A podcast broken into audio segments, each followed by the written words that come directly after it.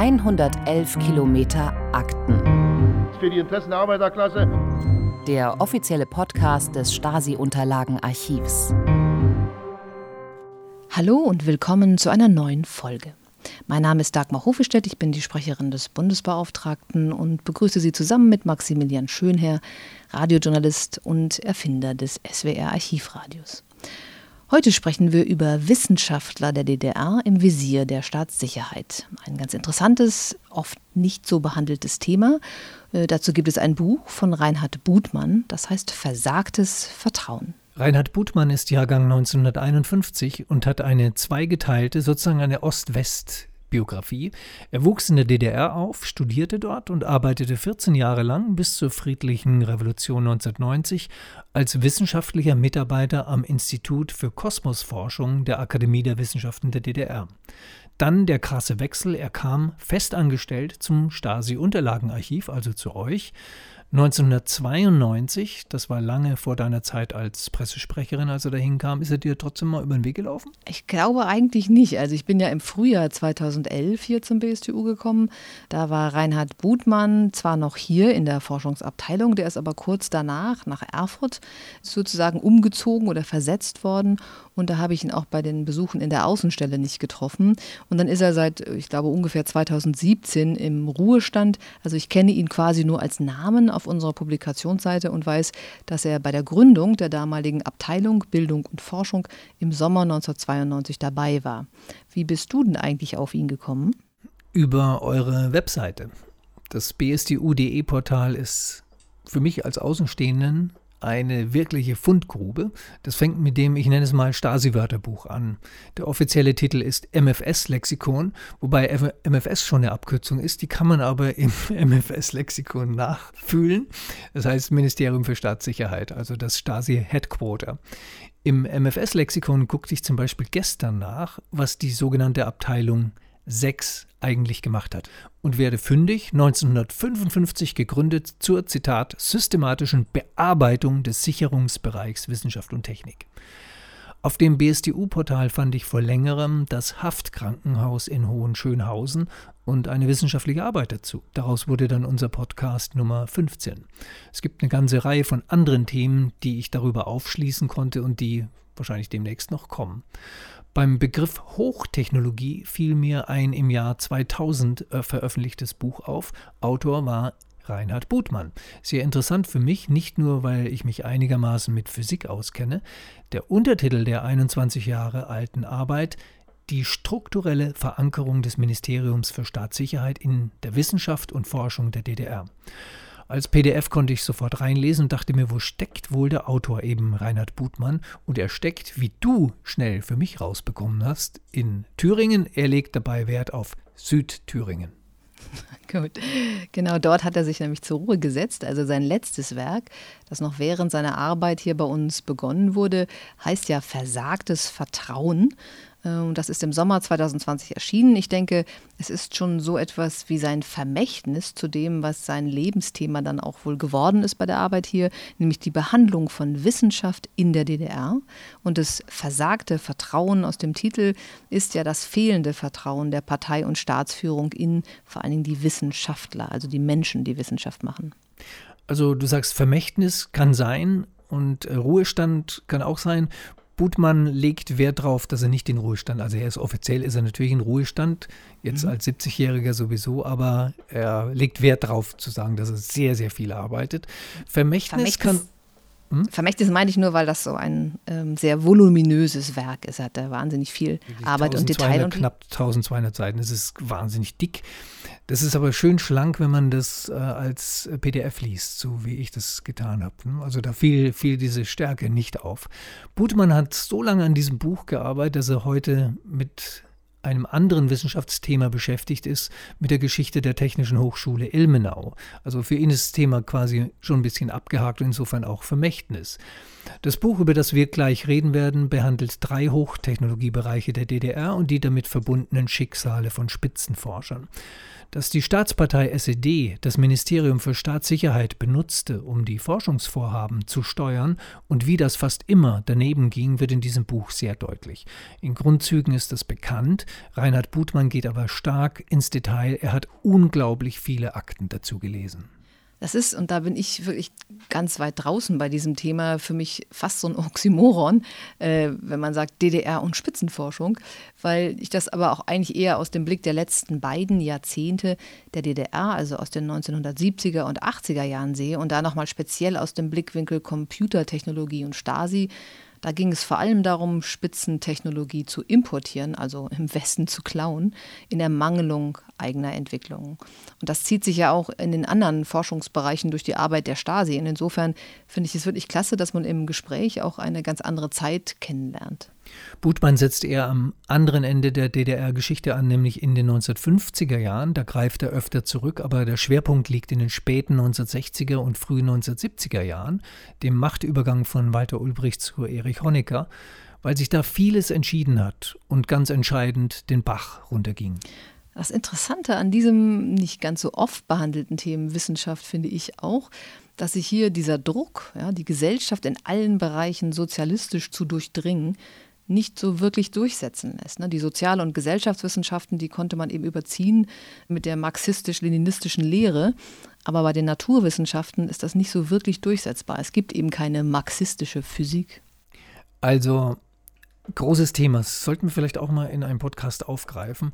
Lenin hat eine Parallele zwischen dialektischem Materialismus und Relativitätstheorie Einstein gezogen. Die beiden waren ja Zeitgenossen. Das heißt, Lenin hat wirklich studiert, was Einstein gerade von sich gegeben hat und dachte, das führt direkt zum dialektischen Materialismus. Und äh, selbstverständlich ist die mit der Forschung einhergehende Produktionsprozesse sind ein zutiefst politisches Thema, auch wenn es keine regelrechte marxistische Physik gibt, das ist klar. Die DDR-Führung war in der Handhabung der Kernwissenschaften eigentlich, das entnehme ich diesem Buch, ziemlich unsicher. Anders als im kapitalistischen Westen, wo die Industrie fröhlich vor sich hin forscht, meinte die SED, sie müsse die Forschung anleiten. Oft war sie bei diesen Verfügungen schlecht beraten. Sie hatte schlechte Berater.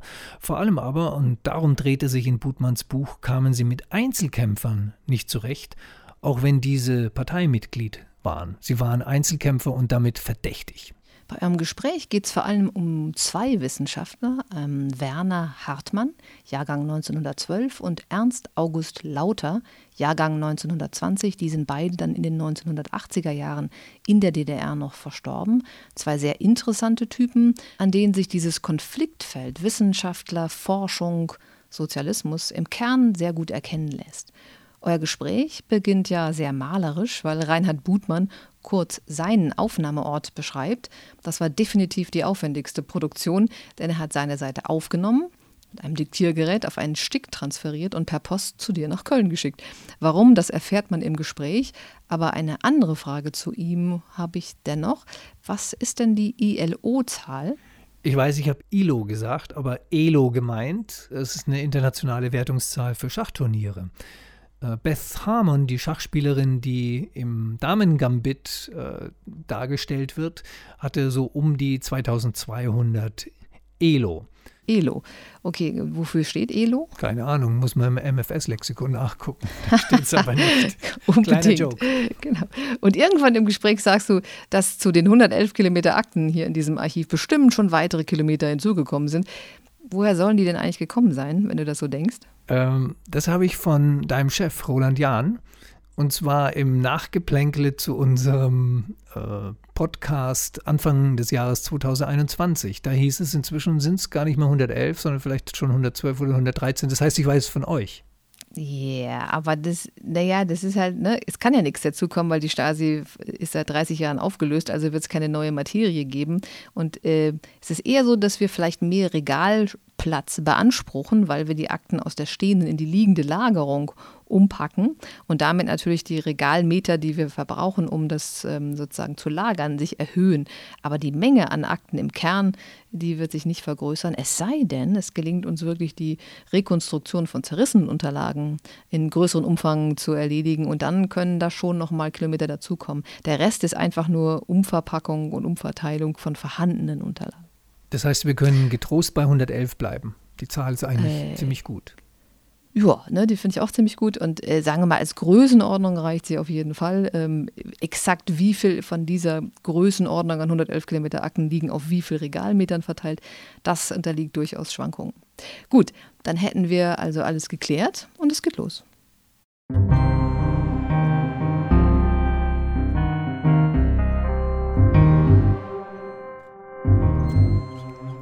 Ich spreche jetzt mit Reinhard Butmann. Und Herr Butmann, ich würde gerne mal kurz für unsere Hörerinnen und Hörer erklären, in welcher Situation wir sind. Also ich bin sehr komfortabel in meinem Büro in Köln und Sie sind in einem großen Haus und nehmen lokal bei sich auf einem Diktiergerät auf. Ist das richtig? So ist es. Ein großes Haus, eine alte Schule, zu 20 Prozent noch eine Ruine. Die große Bibliothek wartet immer noch auf den Einzug und hier bin ich sozusagen in einer Dachstube voller Bücher. Und äh, warum sind Sie in der Schule? Ja, das ist ein Zufall, weil das Haus wunderbar gelegen ist im Thüringer Wald. Viel Arbeit bedeutet, die ich liebe rein in der Natur, man kann hier wandern, man ist immer beschäftigt.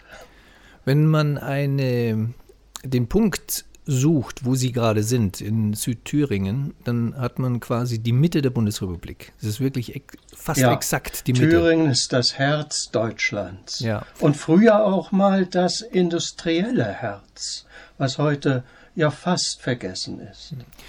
Und für die Hörerinnen und Hörer, die in Franken wohnen. Es gibt die Stadt Coburg und dann Neustadt bei Coburg und dann gibt es Sonneberg und das war früher auf der anderen Seite der Grenze, also aus meiner Perspektive. Ich habe nämlich eine Zeit lang als Schüler in Neustadt bei Coburg gewohnt und wir sind dann sonntags immer zur Grenze gefahren, auch mit den Verwandten und Bekannten und haben dann die DDR-Grenzsoldaten angeguckt. Aber Sie, Herr Butmann, kannten diese Stelle damals, glaube ich, noch nicht von der anderen Seite, oder? Doch. Ja, ja. Das heißt, Sie sind schon lange in der Gegend? Nein, nein, also als, als Wandersmann war ich in Thüringen durchaus. Mhm, mh. Ja, studiert habe ich in Jena und Jena gehört ja zu Thüringen. Und äh, mein Hobby war unter anderem Astronomie und Raumfahrt. Und wo ein Fernrohr war, war auch ich. Sie haben ein 1200 Seiten Buch veröffentlicht und ich habe es digital ich hatte natürlich jetzt nicht Zeit, das komplette Buch zu lesen. Ich habe es quer gelesen. Und ähm, jetzt frage ich mich, wenn Sie in einem großen Gebäude sind, wie viel Papier hm. ist in Ihrer Bibliothek? Papier? Die Akten, Kopien. Im Grunde genommen so gut wie nichts, denn äh, ich habe nur Kopien für die aktuelle Arbeit, das ist die politische Geschichte der Technischen Hochschule Ilmenau und alles andere ist ja sozusagen dann auch auf Arbeit verblieben. Also da muss ich jetzt mal verstehen, Sie haben dieses 1200 Seiten Buch geschrieben, doch mit extrem vielen Akten. Sie haben über Jahre dran gearbeitet. Wo haben Sie genau. die gelesen?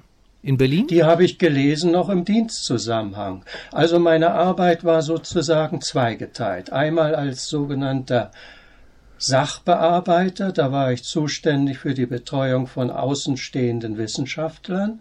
Und die alt andere Hälfte ist sogenannte freie, aber auch gebundene Forschung im Sinne der Abteilung Bildung und Forschung, also eine Dualität von Anfang an. Und also habe ich dieses Buch im Grunde genommen vollständig auf Arbeit, was die Akten betrifft, im Dienstzusammenhang gelesen und dann letztendlich in glatte Form zu Papier gebracht. Die Feinarbeit, äh, die Quellenkritik und alle anderen Dinge, die sind im privaten Raum dann entstanden. Und dazu braucht man nur Bücher und keine Kopien. Mhm. Das ist eh ein bisschen anders als sozusagen außenstehender Wissenschaftler in Bezug auf die erwähnte Technische Hochschule Ilmenau. Mhm. Das heißt, Sie haben ein Büro gehabt beim BSTU und sind dann tatsächlich in die Akten gegangen oder ging das meiste digital? Ich versuche jetzt den Prozess Nein, zu finden. Ja, ja, digital überhaupt nicht. Das ist ja der moderne neue Weg, der eingeschlagen ist. Ich habe nicht nur ein Büro gehabt, sondern eben, was ja ganz wichtig ist, auch die kommunikative Verbindung zu Kollegen innerhalb der Abteilung. Konnten Sie dann tatsächlich zu den Akten gehen oder ließen Sie sich Nein, die rausholen? Das ist natürlich äh, alles äh, verwaltungstechnisch organisiert. Okay. Selbstverständlich gab es auch Momente in der Anfangsphase, wo wir Akten äh, sondiert haben. Da sind wir dann zu zweit oder dritt in ein bestimmtes Archiv gegangen. Der Normalweg ist, dass man Recherche auslöst. Man recherchiert anhand von Findhilfsmitteln und anderen Dingen, übrigens auch über die kommunikative Schiene zu Kollegen. Das ist ja immer ein ganz besonderes Moment, mhm. äh, wenn man äh, mit äh, Wissenschaftlern und Sachbearbeitern zusammensitzt und arbeitet. Da gibt es also nicht nur die Findhilfsmittel, sondern die Hinweise der Kollegen, vice versa. Dann trudeln die Akten in einer Abholstation ein, die man dann liest. Wenn Sie früher in der DDR Kosmosforschung, Akademie der Wissenschaften gearbeitet haben und dann 1990 zum BSDU kamen. Wie 92, Verzeihung. Okay, ja, gut. Äh, wie war der Übergang? Der Übergang war, indem ich ein Studium noch durchführte der Betriebswirtschaft und versuchte selbstständig zu werden. Ich war nebenamtlich Schachlehrer an einem Eliteclub der DDR, Stahl Niederschönhausen und wollte sozusagen ein Gebäude mieten, Computer, Schachcomputer verkaufen, das Training durchführen für den äh, Club und so weiter und so fort. Das ging aber schief. Und so habe ich mich beworben und bin letztendlich angenommen worden vom BSDU. Das war die dritte Bewerbung, die ich hatte. Und das war ein Glücksumstand im Nachhinein mhm, gesehen. Mhm, mh. Und welche ILO-Zahl haben Sie? Ich bin Schachtrainer gewesen. Und insofern habe ich an Wettkämpfen nicht direkt teilgenommen. Okay. Natürlich habe ich gespielt, ja auch gegen Großmeister und so weiter. Okay, Respekt. Kommen wir zum Eigentlichen. Wenn ich Ihr Buch lese, dann kommen bestimmte DDR-Spitzenwissenschaftler immer wieder vor. Also zum Beispiel Werner Hartmann kommt über tausendmal in dem Buch vor und Ernst August Lauter auch, während Hermann Meinl nur 30 Mal vorkommt. Wer sind Ihr Liebster von den dreien? Keiner. Können wir einen herauspicken, um da mal exemplarisch rauszustellen? Die Frage verkennt natürlich, mhm. aber ich weiß natürlich, dass Sie Interview bedingt von Ihnen gegeben ist. Hm. Sie verkennt, dass dieses Buch einer Ordnung gehorcht. Ja. Und die Ordnung sieht ganz einfach aus. Mhm. Es geht um Schlüsselwissenschaften, wir sagen auch Schlüsseltechnologien oder um Wissenschaftsbereiche, die im Zentrum der internationalen Wissenschaft standen. Das sind Mikroelektronik, Raumfahrt, Kernkraft. Flugzeugbau ist ja nur am Rande erwähnt. Ja. Schon von daher ist klar, dass ich mich mit dem genialen Geigenbauer Meinl, den kaum jemand kennt, nicht intensiv beschäftigt habe, weil es darum ging, die genannten Gebiete zu rekonstruieren. Es gibt weder über das Feld der Frühphase der Mikroelektronik, noch der Raumforschung, Raumforschung und nicht Raumfahrt, mhm. Studien, die annähernd diese Darstellungs- und man kann auch sagen Qualitätsform besitzen. Es sind Unikate und sie werden die weitere Forschung mit Sicherheit auch befruchten können. Also von daher ist es völlig normal, dass Hartmann vermutlich 1000 Mal erwähnt wird und lauter auch, denn das sind genau die Hauptpersonen, die die beiden Hauptkapitel wesentlich ins Bild gesetzt haben. Das war von mir keine Kritik, dass Sie Herrn Meinl nur 30 Mal äh, beleuchten, aber er ist nun mal ein toller Typ. Also ich habe mich gewundert, ich kannte ihn auch nicht, ich habe ihn durch Ihr hm. Buch kennengelernt. Wollen wir kurz ja. über Meinl reden oder gehen wir zu den großen beiden anderen? Nein, Sie können ganz frei.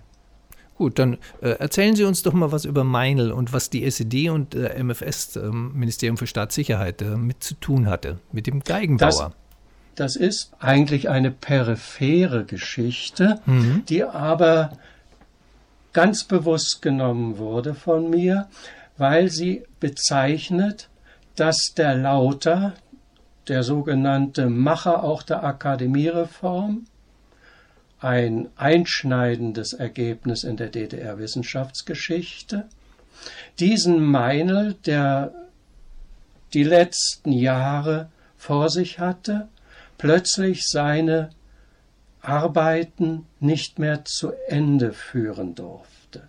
Und der Lauter war da in keiner Weise zimperlich. Er hat also diesen Meinl praktisch im Namen der Akademiereform in den ja, ich sage mal, Ruhestand versetzt. Er war natürlich weiterhin Angestellter des Heinrich-Herz-Institutes, ganz klar, aber er war beengt. Dieser Fall ist ein typischer Fall. Viele Einzelkämpfer wie Meinl, und Meinl war ein ausgesprochener Einzelkämpfer, er hatte keine Adjutanten in der Forschung, alles machte er alleine, er war eine Koryphäe, insofern konnte er auch praktisch keinen Partner haben, aber das Institut pa passte, es war ja Schwingungsforschung. Dieser Mann wurde wie viele andere auch im Zuge, um es hart zu sagen, der Akademiereform eliminiert.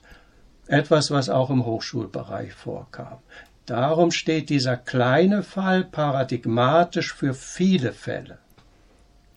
Aber er ist natürlich ein sehr interessanter Fall, weil auch hier zwei Techniken aufeinander prallen. Jedenfalls so lese ich das. Der Meinl, der die Geigen baut, und die anderen, die die großen Themen der Technik, der Großtechnik auch betreiben. Aus einer gewissen Haltung kann man es verstehen, dass man jemanden, der die Schwingungen und Oberwellen und Obertöne von Geigen ja, äh, ja, ja erforscht, den ganzen Tag da Schwingungen misst, dass der jemand aus der Vergangenheit ist und wir müssen jetzt Kernkraftwerke bauen, quasi jetzt mal ja, ganz platt in dem gesagt. Fall, also in dem Fall war es dann die, die Umpolung der klassischen Raumfahrt, über die ich ja schreibe, hin zum Interkosmos.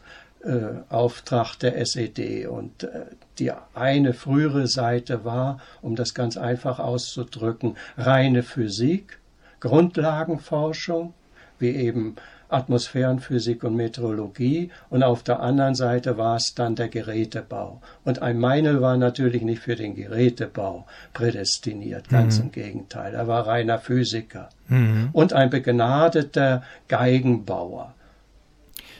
Kannten Sie irgendjemanden von den großen, in Anführungszeichen, Leuten in Ihrem Buch? Also Sie waren ja von 1976 quasi wissenschaftliche Mitarbeiter und äh, in der Forschung tätig.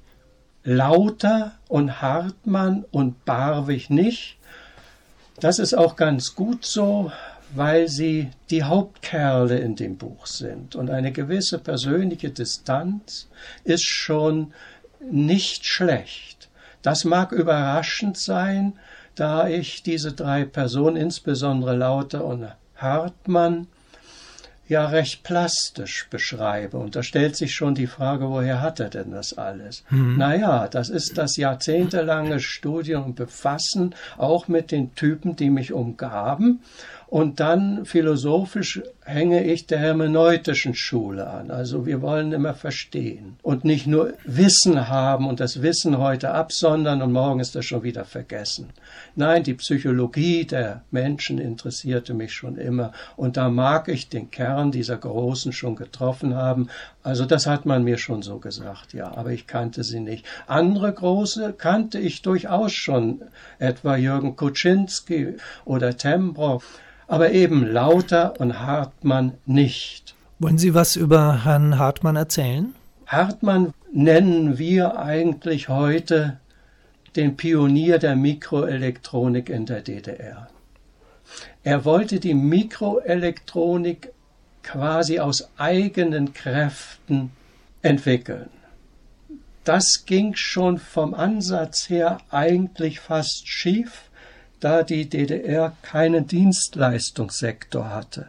Und Sie können ja mit einer relativ kleinen Bude, und es war eine kleine Bude am Anfang, mit acht Mann, später hundert und als er entmachtet wurde, waren es sogar 1000, können Sie das nicht äh, bewerkstelligen. Das geht einfach nicht. Aber er hat es versucht, jedenfalls bis zu seiner Entmachtung 74. Hartmann war ein eckiger Typ. Einer, der in der Tat, das bestätigen alle Zeitzeugen, die es noch gibt, aber das habe ich auch aus den Akten herauslesen können, adäquat, ein Mann, der die Partei regelrecht depürt, sie des Feldes verwies, kann man sagen. Sicherheitsbeauftragte des MFS hat er regelrecht bekämpft. Mhm. Er war begnadet in Sprachen. Innerhalb eines Jahres lernte er perfekt Russisch, war Dolmetscher der deutschen Gruppe in der Sowjetunion, Stichwort Kerntechnik. Er war bei Siemens aufgewachsen, kannte Schottky beispielsweise persönlich, war ein Kollege. Und das war eine Zeit der hohen Innovationskunst Siemens. Da lernt man schon was, wenn man begnadet ist. Wieso hatte das MFS überhaupt Interesse an ihm? Weil er so wichtig war, weil er so herausgestellt war? Sie, Sie schreiben zum Beispiel am 6. September 55 berichtet Schauer, über den können wir auch noch gerade reden, nach Quellenlage erstmals denunziatorisch über Hartmann. Warum eigentlich? Einmal generell. Alle, die aus der Sowjetunion kamen, wurden vom MFS gescheckt. Grundsätzlich. Das ist eine wesentliche Aussage. Das hat mit der Person dann zunächst gar nichts zu tun. Alle. Warum macht die Sowjetunion Zeit die DDR skeptisch? Es ging darum, die Grenze war noch nicht geschlossen, mhm. zu wissen, wer ist wer. Das ist so eine Formel im MFS. Mhm. Und schon damals waren das ja keine Nebengebiete, sondern die Kernforschung war damals Nummer eins. Mhm. Absolut Nummer eins. Da ist jeder Wissenschaftler, der in der Sowjetunion war, natürlich auch nicht nur ein Risikofaktor aus Sicht des MFS und der SED, sondern auch ein Kandidat, der im Grunde genommen auf Absprung nach Westdeutschland war. Das mhm. sind zwei hinreichende Bedingungen, um unbedingt diese Rückkehrer sich genau, übrigens schon im Vorfeld der Rückkehr, unter die Lupe zu nehmen. Und äh, wer war der Schauer? Der Schauer war in diesem Fall ein Mitarbeiter von Hartmann, ein SED-Kader, wie er eigentlich im Buche steht, Kader der mittleren Ebene, die in der Literatur so noch nicht vorkommen. Mhm. Mir ist im Laufe der Jahre, ich habe ja nahezu 20 Jahre an diesem Buch gearbeitet, was ja nicht heißt, dass ich nur an dem Buch, ganz im Gegenteil gearbeitet hätte, aber wenn man so lange an einem Buch arbeitet, dann ist die Recherchefülle natürlich auch entsprechend groß. Mhm. Und so fielen mir eine ganze Reihe von Schauers auf. Aha. Sie versagten regelmäßig in ihren betrieblichen Aufgaben und Umfeldern, wurden manchmal sogar rausgemobbt, wurden aber immer wieder von der SED dann in den nächsten Betrieb, meistens, so ist mir aufgefallen, in einer anderen Stadt dann versetzt, wo sie das gleiche Spiel auch wieder spielten. Das Spiel hieß die Interessen der SED durchzusetzen. Und die waren ja oft mit harten Bandagen versehen, diese Interessen. Wusste der Hartmann, dass der Schauer das machen sollte? Nein, um Gottes Willen. Er hätte ihn umgehend entfernt. Umgehend. Hätte er die Macht dazu gehabt? Er hatte damals die Macht. Mhm.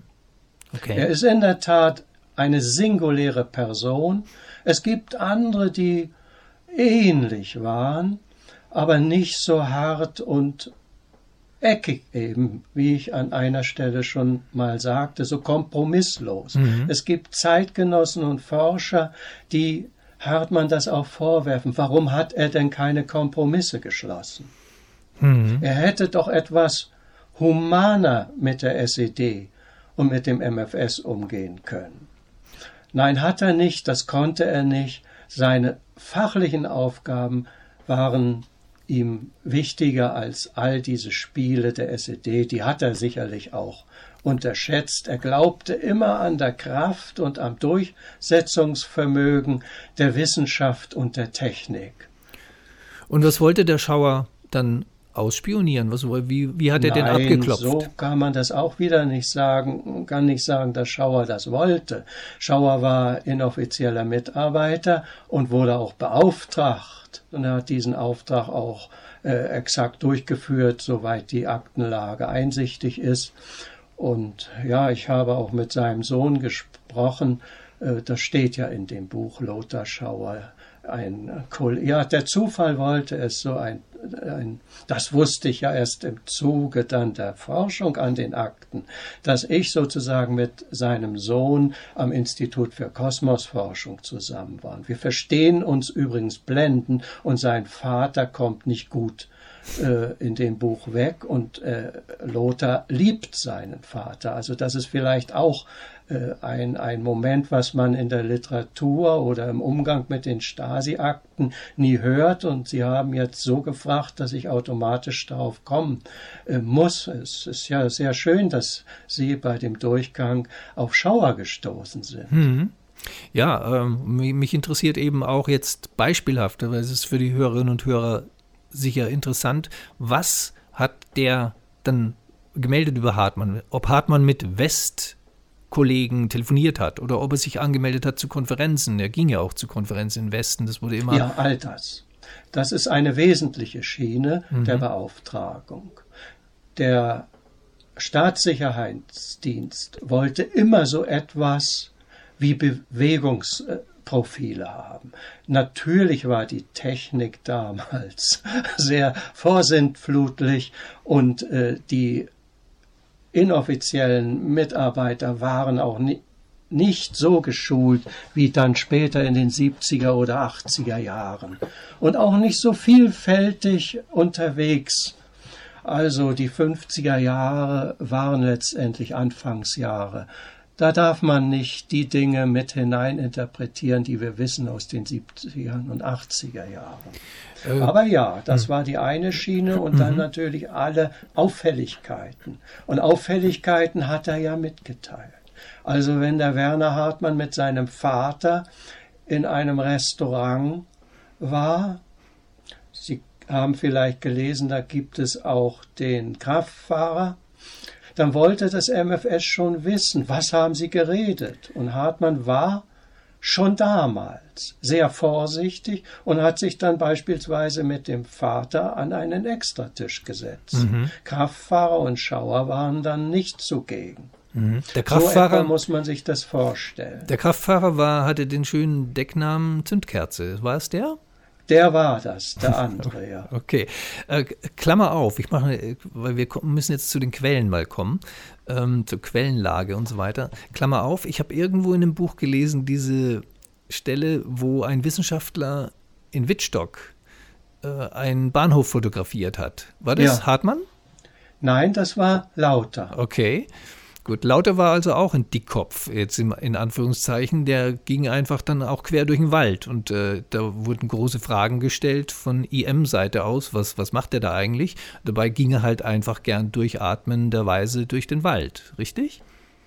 Äh, erstaunlich ist, dass sie eine Bezeichnung für Lauter finden anhand einer Momentaufnahme, die genau zutrifft die der Wissenschaftler Butmann in dem Falle so eigentlich nicht geschrieben hat. Aber er war ein Dickkopf. Mhm. Er war ein Dickkopf. Hartmann war eckig, mhm, aber kein Dickkopf. Mhm.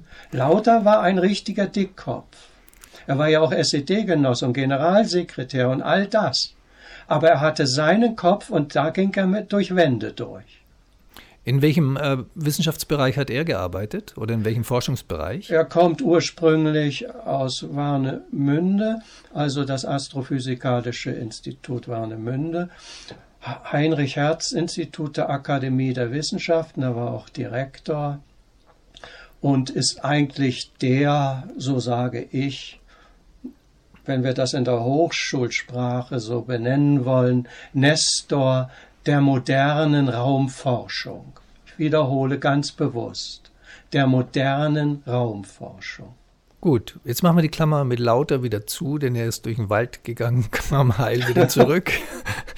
ja, da haben wir auch, äh, entschuldigen Sie, ja, ja. genau wieder dieses typische Moment, eine Zufälligkeit wird eben nicht zufällig, nicht Richtig. ganz zufällig dem MFS berichtet und setzt eine Armada von Ermittlungen in Gang. Mhm.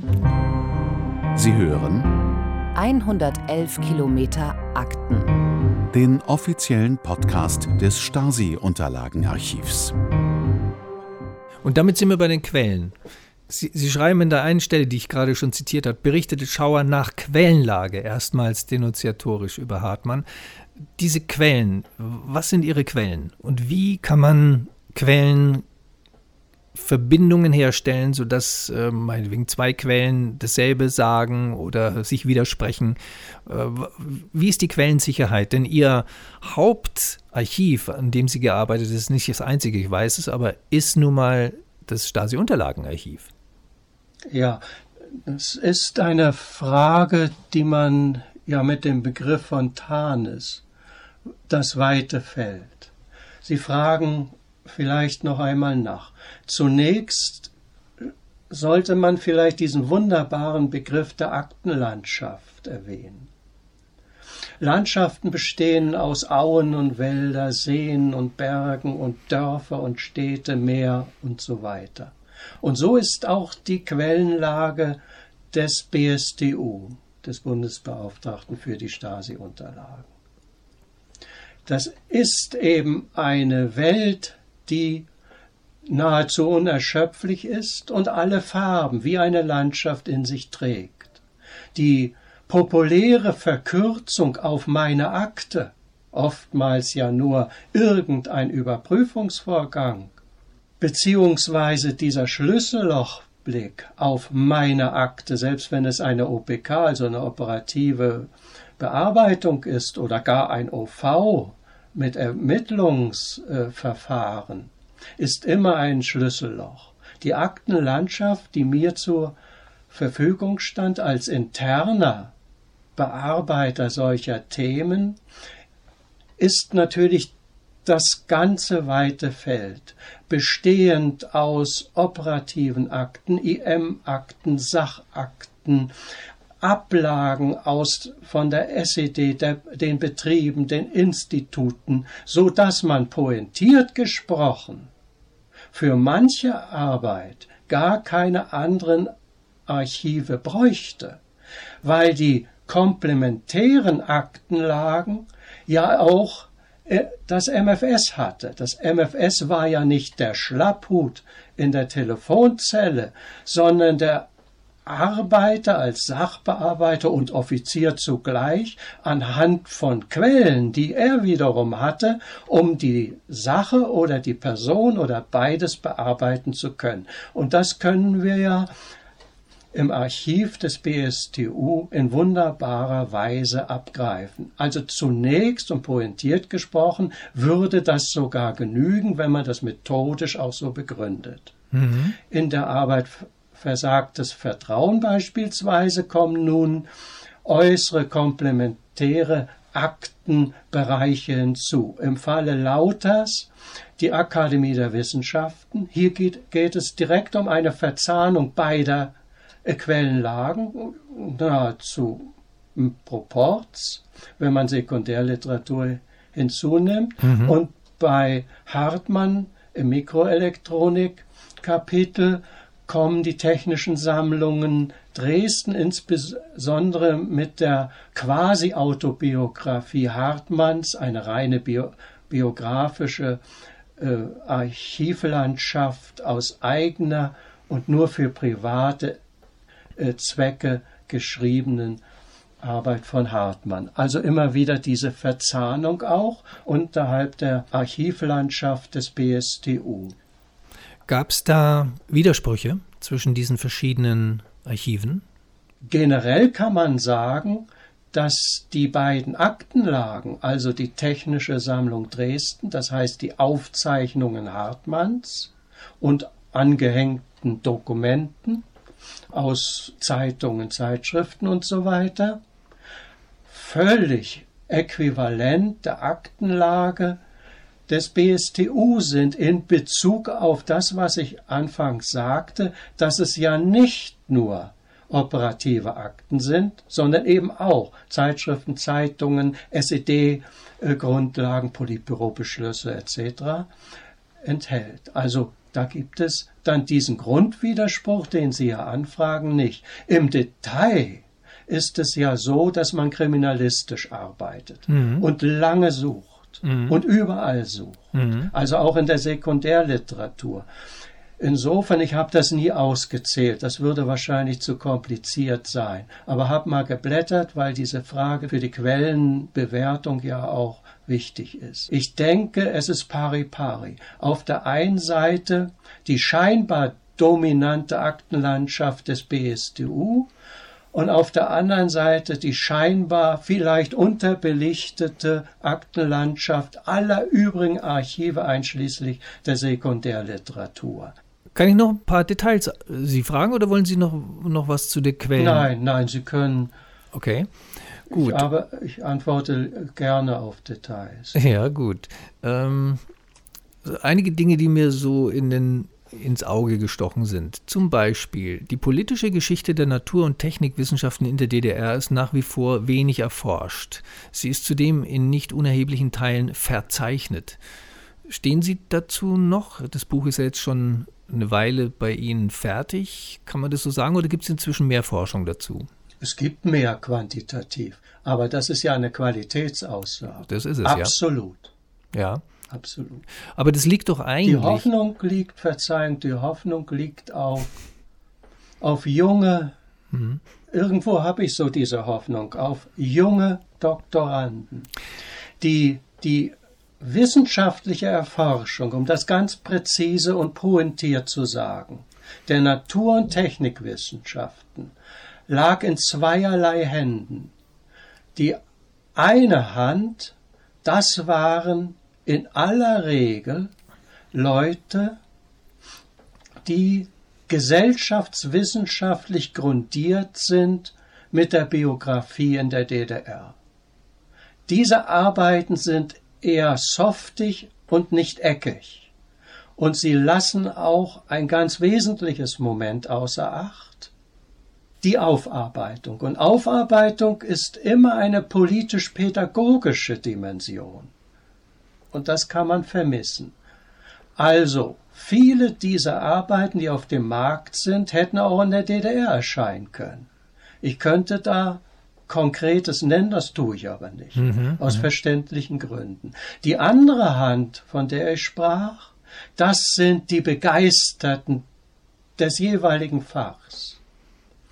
Aber aus der reinen Begeisterung heraus schreibt man in der Regel nicht, insbesondere wenn man Einzelkämpfer ist, nicht Bücher, die über das persönliche Moment der Begeisterung hinausgehen. Also da gibt es viel Feuer und Herzblut. Und entsprechend sind dann auch die Debatten, wenn beide Hände, von denen ich sprach, aufeinander prallen. Mm, okay. Und da bin ich sozusagen die dritte Hand, die das versucht. Mm. Also setze auf die künftigen Generationen, die dann äh, die Fakten mehr im, im Blick nehmen und nicht mehr diesen sehr verständlichen Kampf des ersten prägenden Jahrzehnts, das sind die 90er Jahre. Gut, äh, also wenn jemand jetzt Sie in dem Fall schreibt, die politische Geschichte der Natur- und Technikwissenschaften, Riesengebiete, Natur- und Technik in der DDR ist nach wie vor wenig erforscht, dann denke ich mir, ähm, der ich das Archiv, vor allem den Audioteil kenne und die Akten äh, viel weniger kenne, also kein Vergleich zu, wie gut Sie sie kennen, dann sage ich, es gibt einfach zu viel. Es gibt noch so viel, bei 111 Kilometer sind inzwischen, glaube ich, noch, noch ein paar Kilometer dazugekommen, aber bei 111 mhm. Kilometer ja. Akten gibt es eigentlich, da stürzt man sich irgendwo rein und dann würde man über Hartmann wahrscheinlich noch zwei 500 Seiten Bücher dazuschreiben können, oder? Nein. In dem Fall nein. Nee? Nein. Das ist ausgeforscht. So Okay. ist es nicht. Es kann natürlich etwas noch dazu kommen. Das wäre aber peripher. peripher. Das, äh, denke ich, kann man so klar sagen. Okay. Nein, das nicht. Äh, zu Hartmann, weil Sie das ansprechen, wird allerdings ein Buch noch erscheinen. Das äh, hat aber ein anderes äh, äh, Schwergewicht. Es ist eine Biografie. Aber jetzt mal beispielsweise, ist denn bei den 111 Kilometer der 109. Kilometer wirklich schon verschlagwortet? Sind die Metadaten da? Äh, hat jemand da überhaupt schon mal reingeguckt? Wenn der Hartmann jetzt ganz dick vorkäme, wüsste es ja niemand. Oder ist es falsch gedacht? Nein, nein, falsch gedacht ist es nicht. Das ist eine berechtigte hypothetische Annahme. Äh, allerdings äh, wissen wir ja, dass wir für eine ganz bestimmte Person oder ein Sachgebiet den und den Prozentsatz haben an erschlossenem und nicht erschlossenem. Wenn Sie jetzt das Gesamt nehmen, ist es ja für den konkreten Fall in keinster Weise relevant. So durcheinander ist der tradierte Stoff nun auch wieder nicht nach meinen Kenntnissen. Wobei ich schon da auch erwähnen möchte, dass das jetzt ganz speziell auch eine Frage ist an einem äh, profunden Archivmitarbeiter des BSDU. Aber rein hypothetisch kann es natürlich sein, dass es zur Geschichte der Mikroelektronik noch verschiedene Darstellungen von Wissenschaftlerkollegen Hartmanns gibt, die eines Tages aufgefunden werden, die aber, das weiß dann in diesem Falle bin ich's, der Forscher, nur Nu- Nuancen oder Bestätigungen sein werden. Denn die Frühgeschichte der Mikroelektronik ist mit einer kleinen Ausnahme, die ich nennen werde, perfekt. Weil sie ja die Daten haben einmal des Faches selbst, die Sekundärliteratur und die Aufzeichnungen Hartmanns. Damit haben sie ja schon den ganzen Weg der Mikroelektronik. Und das wird nun, weil eine Seite in dieser offiziellen Archivlandschaft ja stets unterbelichtet oder gar nicht belichtet ist, die geheimen Aktivitäten der SED oder des MFS im Auftrag der SED. Also äußerlich wissen wir, Hartmann ist von einem Tag nach dem anderen nicht verhaftet, aber Entlassung, entlassen worden mit Hausarrest. Wir wissen aber nur das, was die SED als Luftballons gestreut hat und nicht die wahren Hintergründe. Die wahren Hintergründe finden wir im Archiv des BSTU. Das ist dann sozusagen die Zusammenschiebung zweier Archivlandschaften zu einer. Damit die Hörerinnen und Hörer ihr Buch jetzt nicht komplett lesen müssen, warum wurde er letzten Endes abgesetzt und kaltgestellt? Ganz kurz vielleicht? Er war von Anfang an eigentlich nicht sicherheitsrelevant im Sinne der SED heißt, man hat Hartmann immer misstraut von Anfang an, weil er Westverbindungen hatte, die er nicht kappen wollte. Das war der eine wesentliche Grund. Der andere war, dass er eine Mikroelektroniktechnologie aufbauen wollte, die es in der DDR nicht gab, aber weltweit praktiziert wurde. Das nennt sich ja auch Technologie und nicht Technik.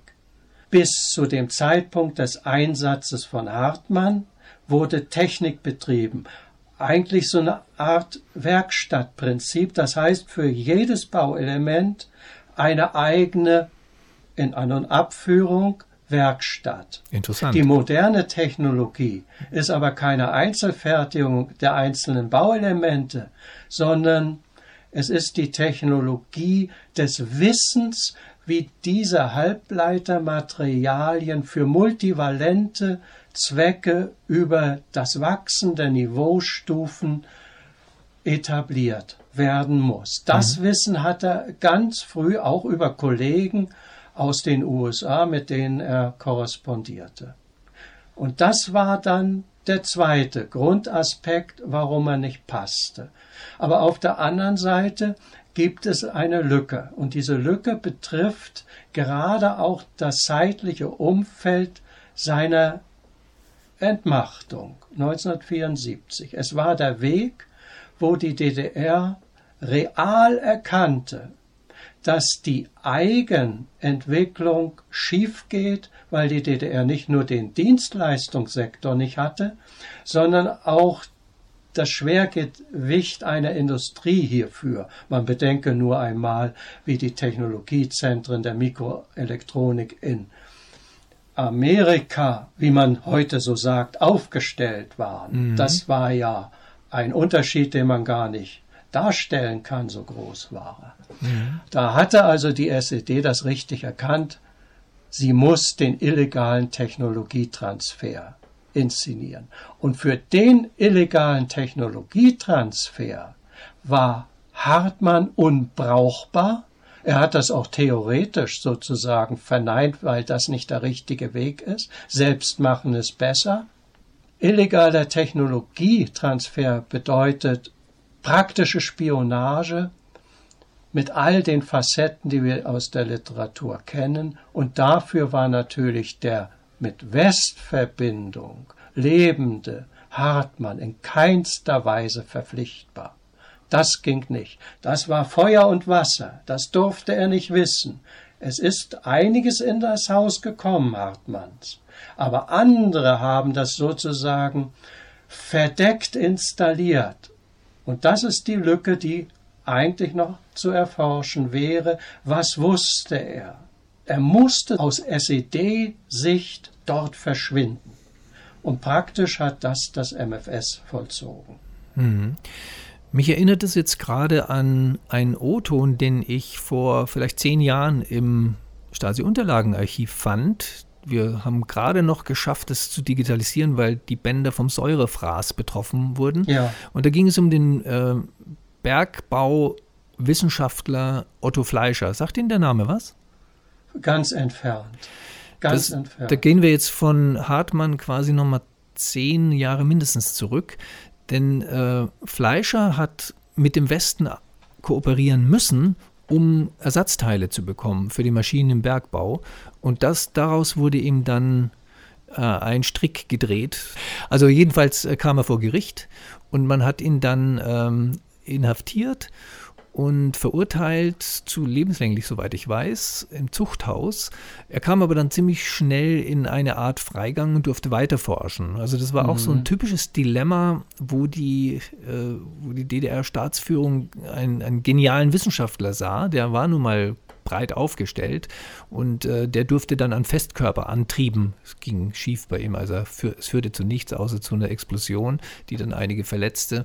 Das war die Geschichte von Otto Fleischer. Also es ist ein, ja, es ja. ist ein Lavieren der Politik mit der Wissenschaft und das merkt man in vielen Fällen, glaube ich, in der DDR-Geschichte. Das kann man so darstellen und insofern ist Fleischers Schicksal für diese Charge der Wissenschaftler durchaus im Sinne eines Gefährdungspotenzials, mit dem sie lebten, typisch.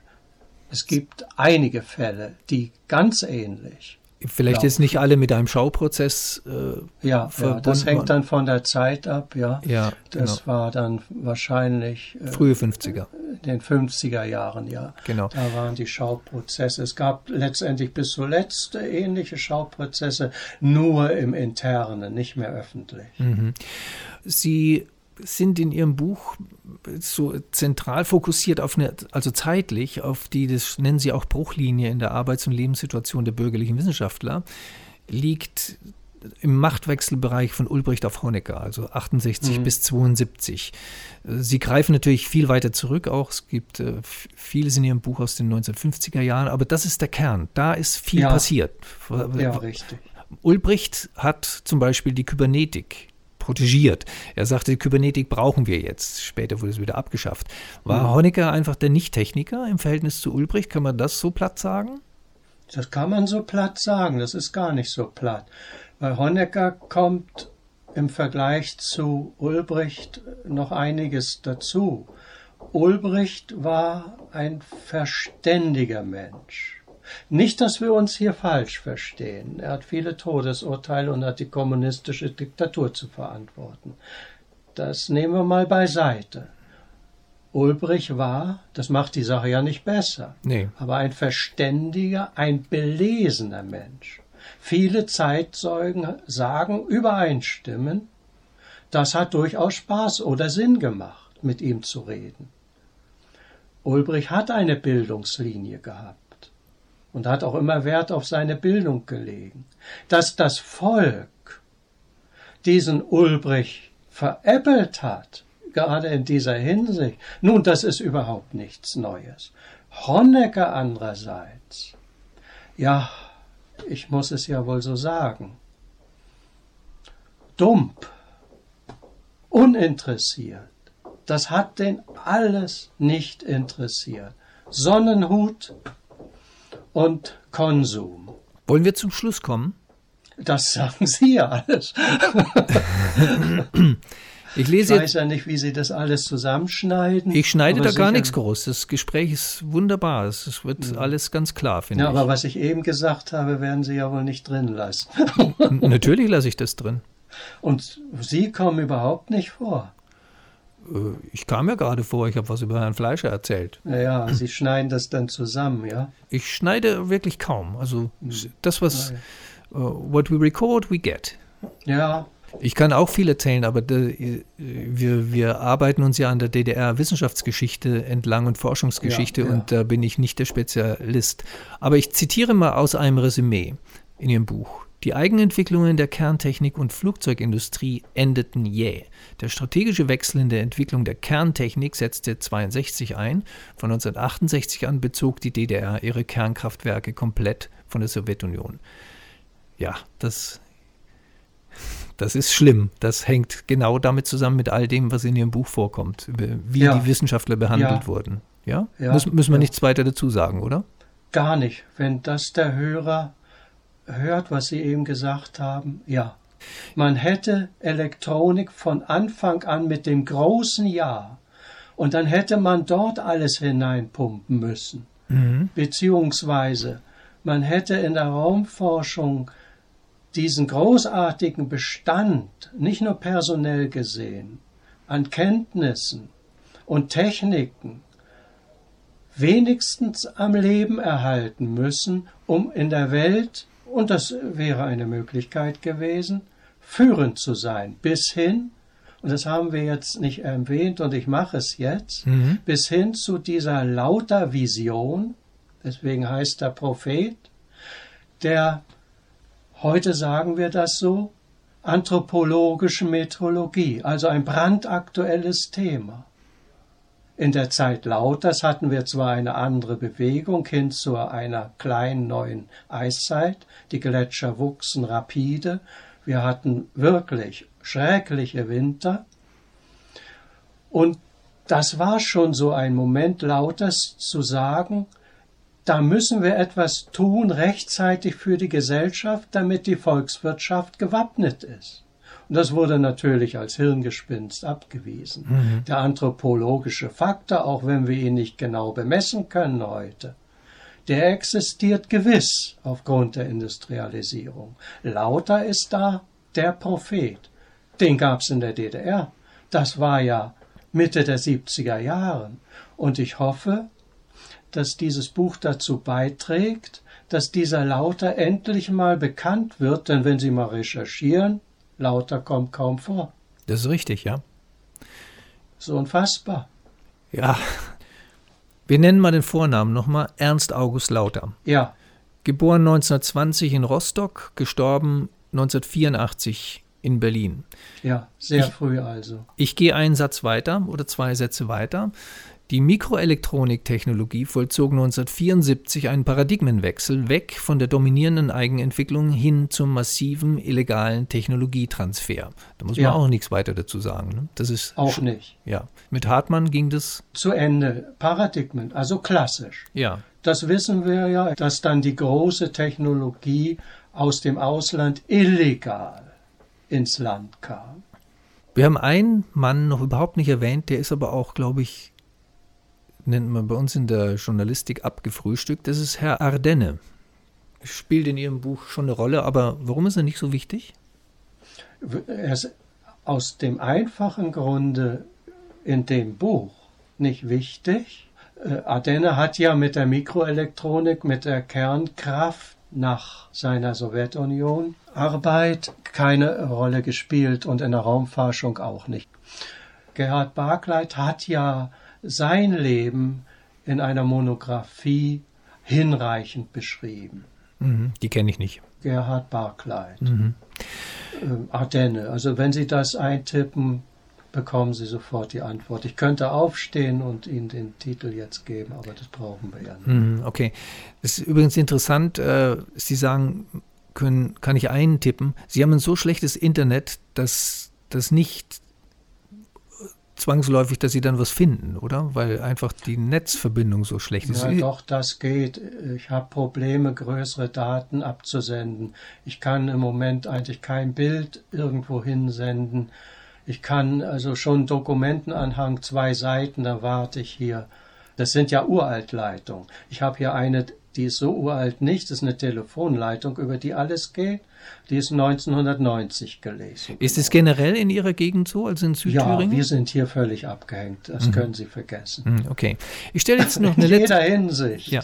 Ich, ich stelle jetzt eine letzte Frage. Ähm, äh, es sei denn, es gibt noch wichtige Dinge, die Sie erwähnen wollen. Meine letzte Frage wäre: Glauben Sie, das ist jetzt sehr persönlich, Sie als Wissenschaftler, der aus der DDR kommt, aus der DDR-Wissenschaft kommt auch.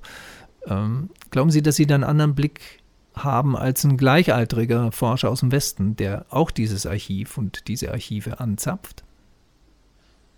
Das bezweifle ich. Schön ist es, dass Sie mich so in Fragen einfangen, dass ich das auch mal sagen kann oder auch muss. Es beschäftigt mich immer mehr. Ich habe zwar die ganze Zeit in der DDR gelebt, bis 1990, wenn man das so sagen darf, aber schon mit meinem Hobby Raumfahrt als Zehnjähriger, ich habe kleine Raketen gebastelt und solche Dinge, war ich westorientiert. Ich war sogar in der SED drin bis 77, in der Biermann-Phase dann ausgetreten mit den entsprechenden Handicaps dann. Aber was keiner weiß ist, dass ich ganz früh als kleines Kind schon am Radio des Westens hing. Also ab 10 Uhr saarländischer Rundfunk und so weiter. Ich war westorientiert. Wie haben Sie den saarländischen Rundfunk in Thüringen empfangen? In Thüringen nicht, in Mecklenburg sogar. Ja, na, das waren ja Röhrenempfänger. Mhm. Weiß ich, Ultrakurzwelle oder sowas. Mhm. Jedenfalls, das Fernsehen ging nicht, mhm. aber Radio ging. Mhm. Das war gar keine Frage. Sie haben Biermann kurz erwähnt in Ihrer eigenen Biografie. Haben Sie mal einen Antrag auf persönliche Akteneinsicht gemacht? Nein. Wäre aber interessant, oder? Doch, habe ich, natürlich. Ah. Ganz am, ja, ja. Und? Ganz am Anfang. Und da hieß es nicht vorhanden. Mhm. Nichts. So. Ihre schlechte Internetverbindung ermöglicht Ihnen dann auch nicht, dass Sie Schach übers Internet spielen, oder? Ich habe seit 92 kein Schach mehr gespielt.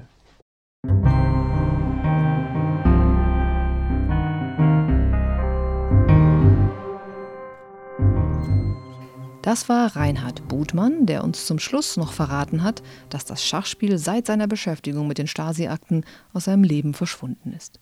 Im Gespräch aber ging es um sein umfangreiches Buch Versagtes Vertrauen, Wissenschaftler der DDR im Visier der Staatssicherheit, das im Verlag Vandenhoek und Ruprecht in Göttingen erschienen ist. Womit wir fast am Ende sind, aber kein Ende unseres Podcasts ohne einen Originalton der Stasi aus dem riesigen Tonbestand des Stasi-Unterlagenarchivs. Kennst du ihn schon? Ich kenne ihn nämlich noch nicht. Ähm, na, dieses Mal habe ich vorher kurz reingehört. Ähm, wie immer, ein sehr interessanter Einblick in den Alltag der Stasi. Mein Name ist Elke Steinbach und ich kümmere mich mit meinen Kolleginnen und Kollegen um die Audioüberlieferung des MFS. Die Protokollmitschnitte des Telefonverkehrs beim Offizier vom Dienst geben neben den ein- und ausgehenden Meldungen und Gesprächen zu Sachverhalten viel von Stimmung und Lage im jeweiligen Bezirk bzw. in der DDR wieder, aber auch viel von der Atmosphäre und dem Umgang in der entsprechenden Dienststelle. Nach Beispielen aus dem Süden der DDR heute ein Mitschnitt aus Neubrandenburg aus dem Herbst 1989. Neben Berichten über die Erstürmung von Stasi-Objekten sowie Demonstrationen und Versammlungen kommt eine Meldung, die selbst den sehr entspannten Diensthabenden verblüfft.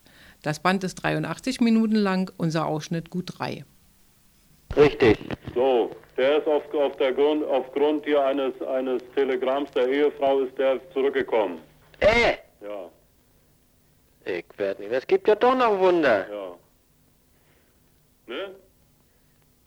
Grund, hat die Kaderabteilung sich heute schon bei dir gemeldet? hat noch nicht, ich ruf da gleich an. Nö, mach ich gleich, du. Ja? Ja, Der ist zurückgekommen am Sonntag oder Sonntag. aufgrund Telegramm.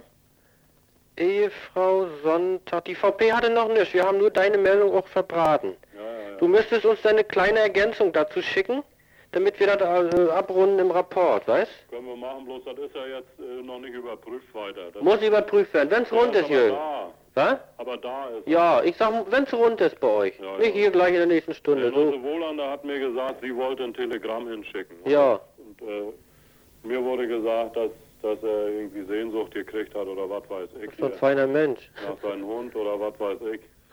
nicht, nicht nach der Frau, Jürgen, wa? Du? Nicht nach der Frau, nach dem Hund. Ja, ja. Ist mal was anderes, na was denn? Naja, ist ja erstmal günstig, dass er wieder hier ist. Ach, natürlich. Ich gebe den Genossen Eichler gleich laut, dass der das Retour alles macht. Alles klar. Ne? Gut. Die können sich ja noch mal mit euch verständigen Wir schicken oder was. hoch dazu. Was? Wir schicken da nochmal ein Fernschreiben hoch. Ja, weil die das ja dann noch Weil die kriegen. PM-Leiterin heute mit dem ein Gespräch führen will. Ja. Ich meine, er ist von der Sache her, ist er ja noch fristgemäß zurückgekommen. Ja, stimmt. Frist war nicht vorbei. Ja. Ne? Äh, das wäre vielleicht noch wichtig. Aber parteimäßig soll er zur Verantwortung gezogen werden. Das ist richtig, jawohl. Jürgen, was noch kann. wichtig ist, in eurem CFS war nicht der Zeitraum, der beantragte Zeitraum drin. Ach Dass du das vielleicht noch in einen Satz mit reinnimmst? Ja, ja. Das ja? Ich hatte nur das Datum des Reiseantrags, habe ich gestern früh reingebraten ja, in den Rapport, ja. ja?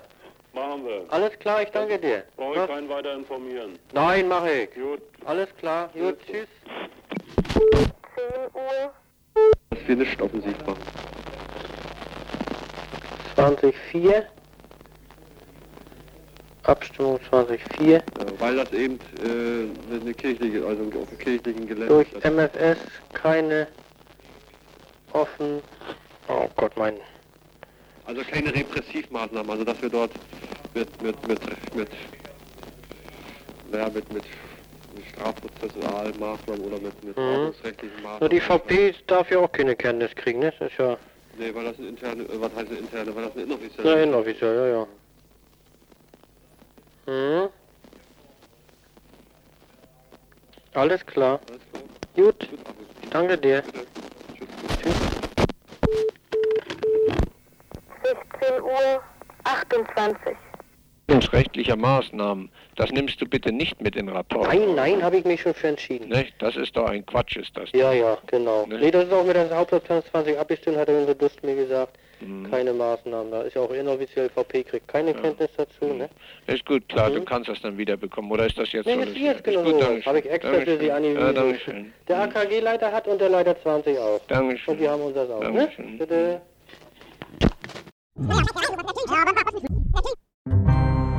Sie hörten 111 Kilometer Akten. den offiziellen Podcast des Stasi-Unterlagenarchivs.